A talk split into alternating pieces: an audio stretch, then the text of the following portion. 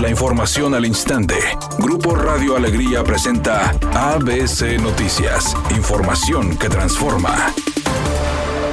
A pesar de que varios sectores de la economía tuvieron la oportunidad de reabrir en fines de semana en agosto pasado, los ingresos del Estado siguen por debajo de lo que se pensaba y durante ese mes cayeron 8.2%, según informó el tesorero general del Estado, Carlos Garza, que indicó que al cierre de agosto Nuevo León acumuló 32.748 millones de pesos entre ingresos propios, aportaciones federales y recursos del Fondo de Estabilización de los ingresos de las entidades federativas. Además, expresó que esa cantidad es 4% menor que la presupuestada al inicio del año, por lo que existe un faltante de 1.347 millones de pesos, agregando que hasta ahora el Estado ha recibido 1.541 millones de pesos del Fondo de Estabilización y en los próximos días serán transferidos 540 millones de pesos más para compensar la caída de ingresos de agosto.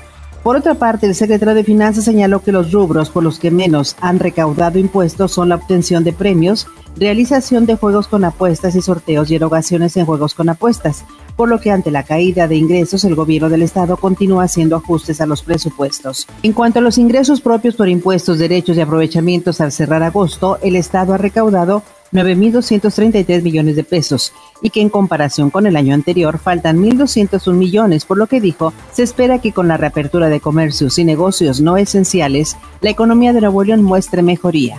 El presidente Andrés Manuel López Obrador afirmó que no le gustó ver ultrajado a Francisco y Madero y que la violencia no se combate con violencia. Al ser cuestionado sobre las protestas feministas en la Comisión Nacional de Derechos Humanos, preguntando por qué las feministas no hablan directamente con la presidenta de la comisión, Rosario Piedra Ibarra, ya que sería la mejor solución.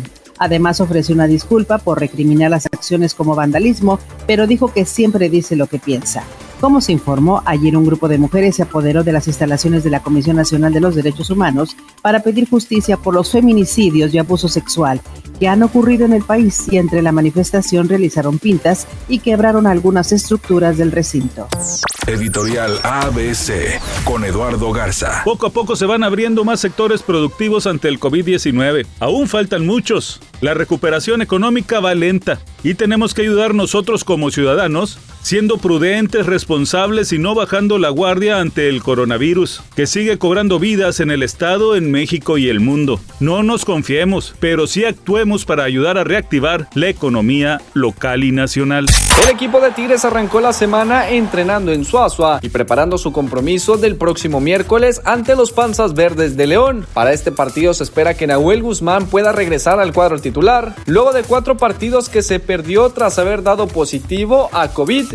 Un nuevo autocinema que se cocina en el Reino Unido sentará un nuevo nivel de alcurnia, pues tendrá lugar en una casa de campo de la familia real británica, frecuentada por la reina Isabel II. A partir del 25 de septiembre, diferentes películas se proyectarán en ese sitio, que es propiedad habitada por la realeza desde el siglo XVIII. El precio que deberá pagar el público por auto y por va desde las 32.5 libras esterlinas, aproximadamente 928 pesos.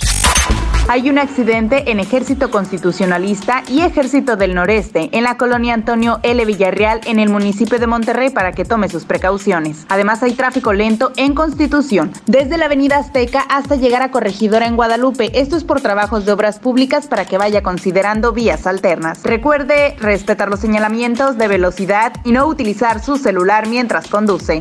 El pronóstico del tiempo para este lunes 7 de septiembre del 2020 es un día con presencia de nubosidad. Se espera una temperatura máxima de 30 grados, una mínima de 24. Para mañana martes 8 de septiembre se pronostica un día con presencia de nubosidad. Una temperatura máxima de 30 grados y una mínima de 22. La temperatura actual en el centro de Monterrey 28 grados. ABC Noticias, información que transforma.